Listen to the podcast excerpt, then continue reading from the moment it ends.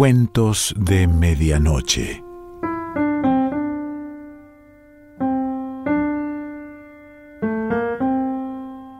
El cuento de hoy se titula Seis peniques y pertenece a Catherine Mansfield.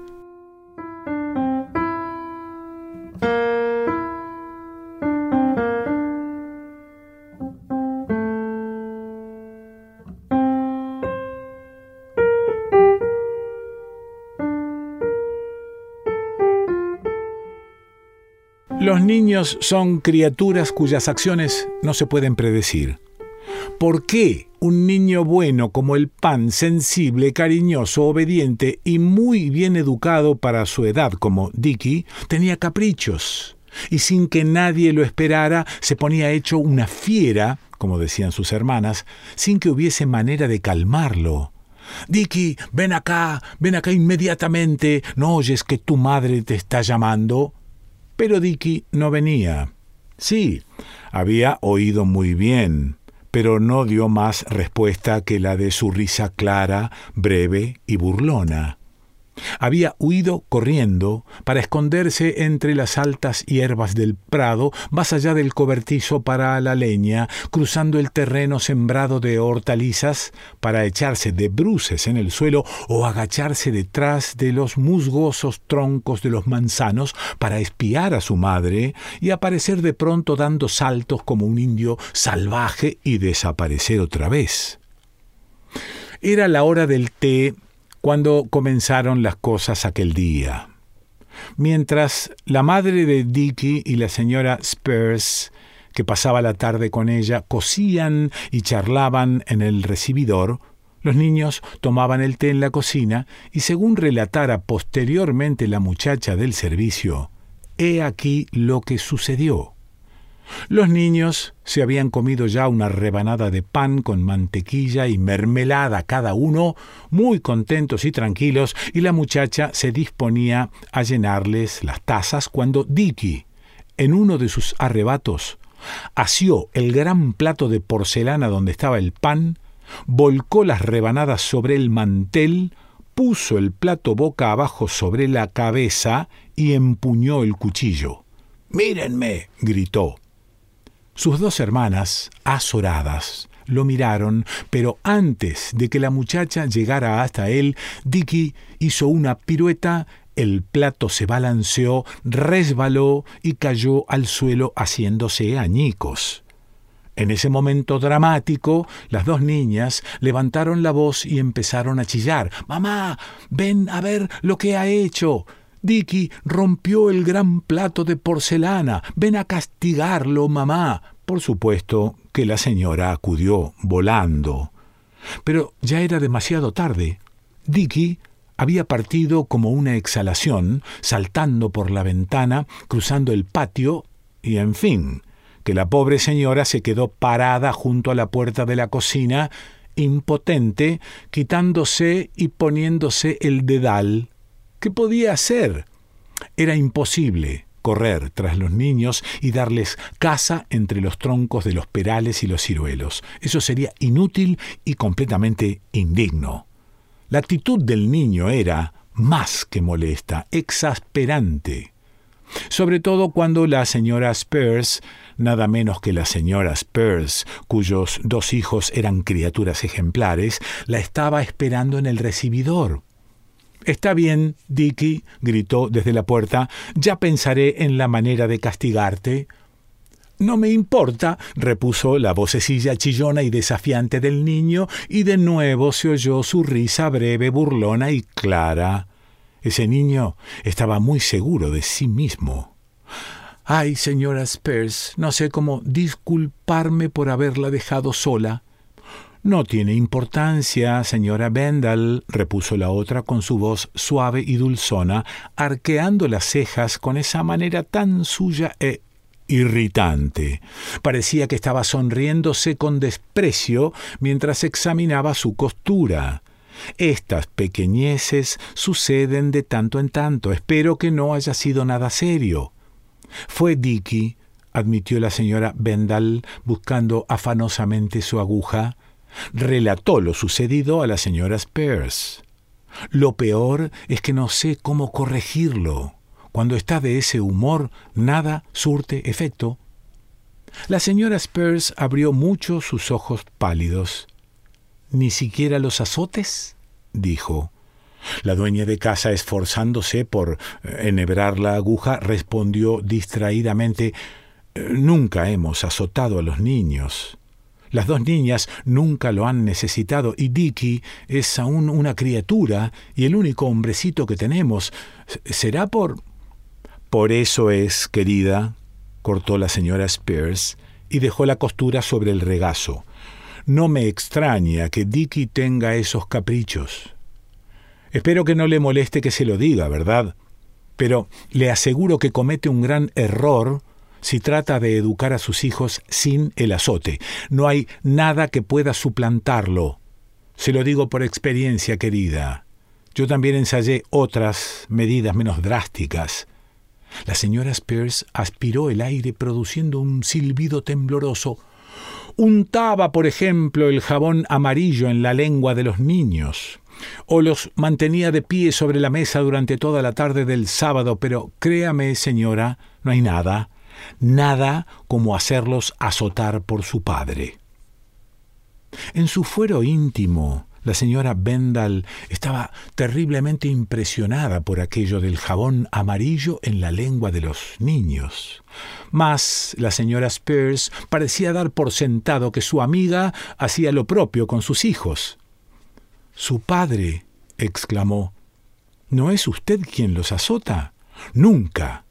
La señora Spears pareció ofendida de que la creyeran capaz de semejante cosa.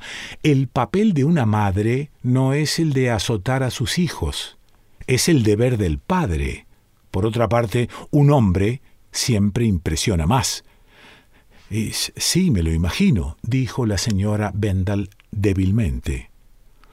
Mis dos hijos, la señora Spears sonrió con dulzura a su amiga como para alentarla, harían exactamente lo mismo que su Dicky si no tuvieran miedo de los azotes. En cambio ellos... Oh, sí, sus hijos son perfectos, verdaderos modelos, dijo un tanto bruscamente la señora Bendal. En efecto, lo eran. No se podía encontrar un par de niños que se portaran tan bien, con tanta educación y tranquilidad en presencia de los mayores. Las personas que visitaban la casa de los Spears solían decir que de no conocer a la familia hubieran jurado que no tenían niños en la casa. En realidad, no estaban casi nunca en la casa. Sobre la pared del fondo en el salón de entrada, bajo un gran cuadro que representaba a un grupo de monjes gordos y alegres pescando a la orilla del río, se hallaba colgada una vieja fusta de cuero trenzado que el padre del señor Spears había usado para su caballo. Aquella fusta era el terror de los niños Spears, que preferían jugar lo más lejos posible de ella, detrás de la perrera o en el cobertizo de las herramientas o en el terreno baldío al otro lado del cerco. Sí, querida, es un error decía la señora Spears, suspirando y envolviendo su costura, mostrarse débil ante los niños cuando estos son pequeños. Es un error lamentable, pero que se comete con mucha facilidad, y es, sobre todo, una injusticia para el niño. Eso es lo que se debe tener siempre presente.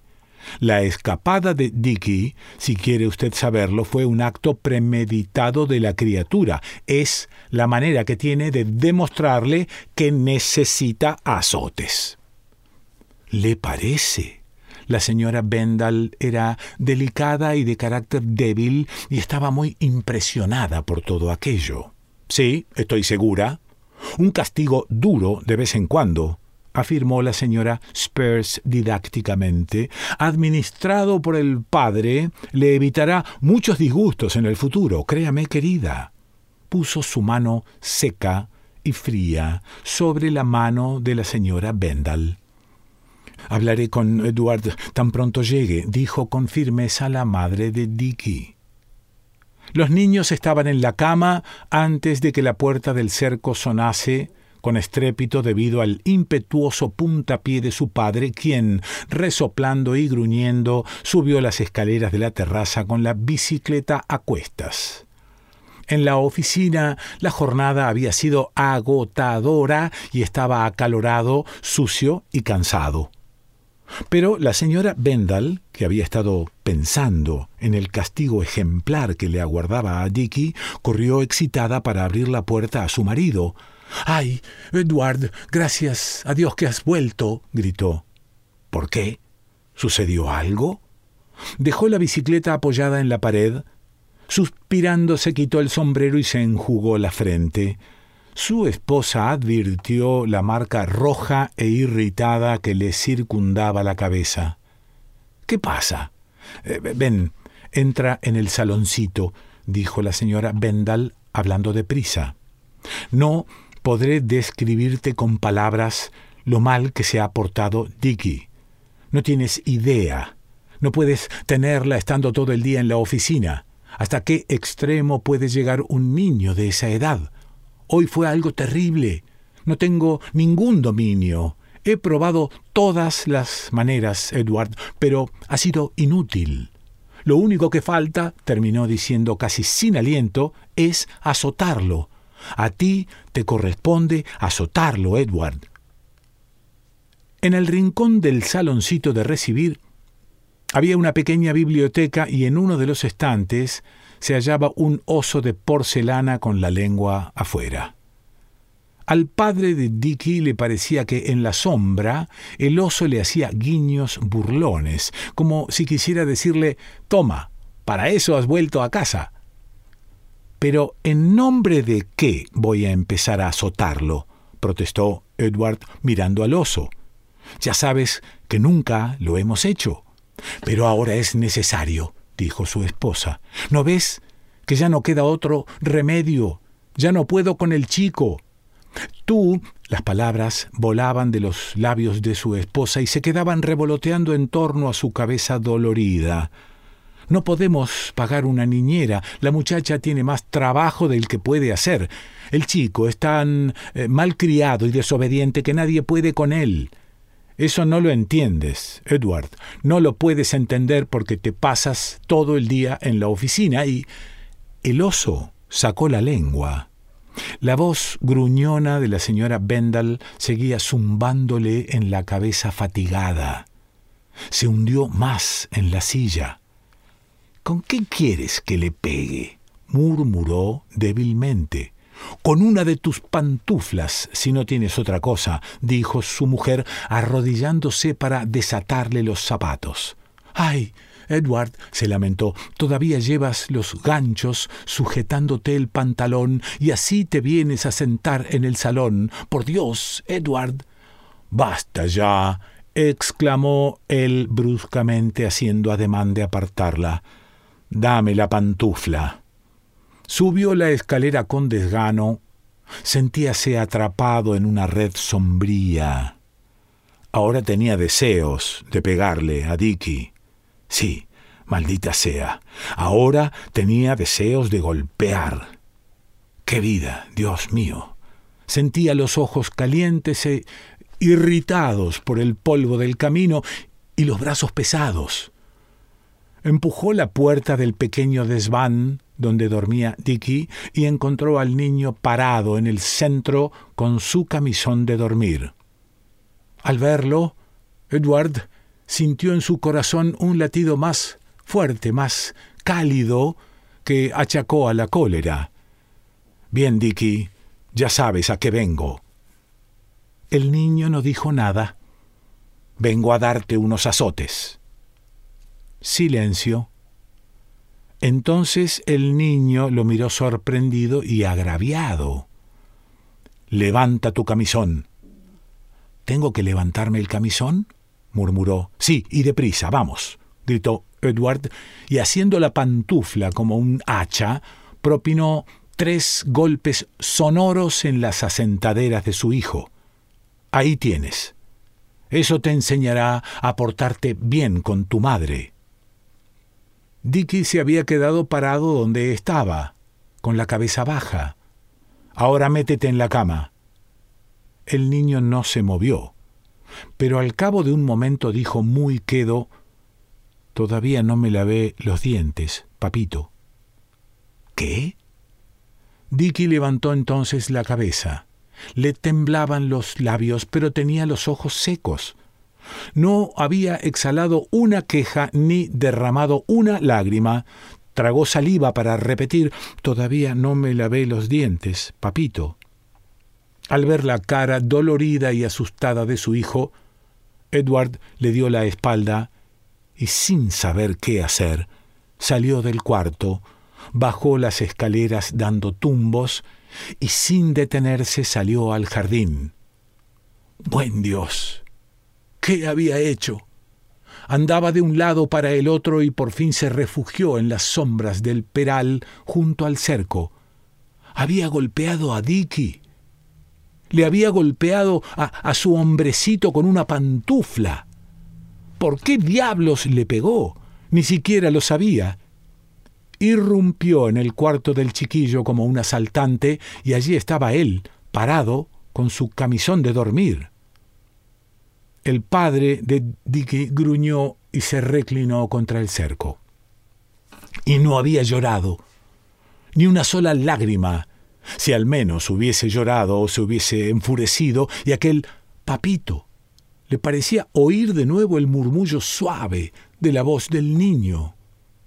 Una criatura así, tan pequeña, le había perdonado todo sin decir nada. Pero él, nunca se perdonaría. Nunca, cobarde, necio, bruto. Entonces recordó aquella vez, cuando Dicky se había caído mientras jugaban juntos, lastimándose la rodilla y una mano. No había llorado entonces, y él había dicho que se portó como un hombre. Ahora acababa de azotar a ese hombrecito valiente. Hay que hacer algo, y hacerlo pronto, se dijo Edward. Dando zancadas, volvió a la casa y subió las escaleras en dirección al cuarto de Dicky. El niño ya estaba acostado.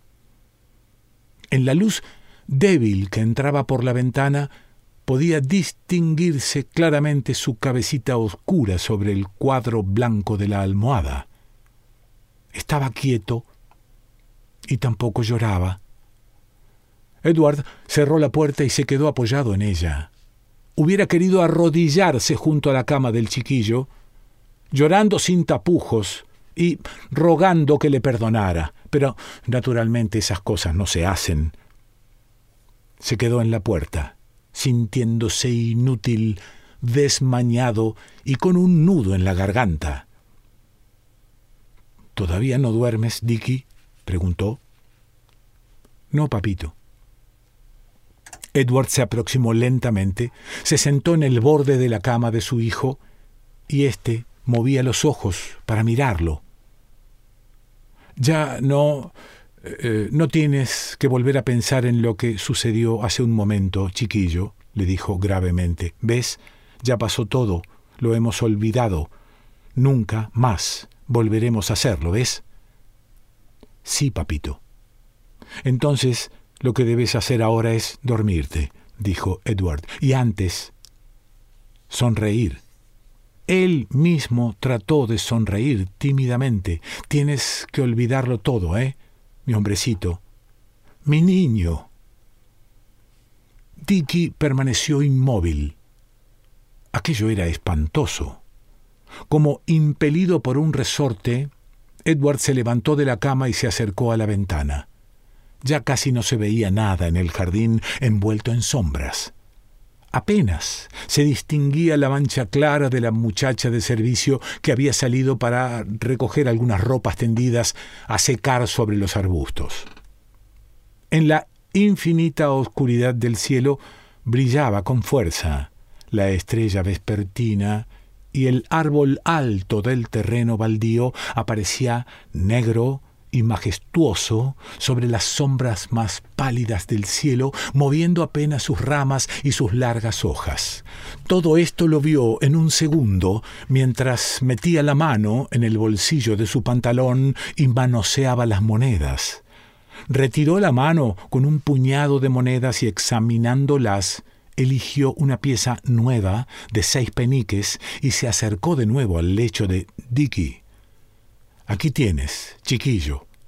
Cómprate lo que quieras, dijo Edward suavemente, dejando la moneda sobre la almohada. Ni eso siquiera, ni una moneda nueva de seis peniques podría borrar lo que había hecho.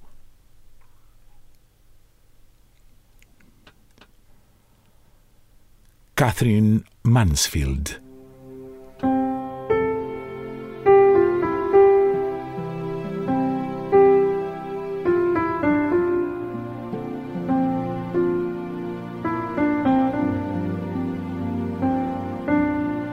Cuentos de Medianoche.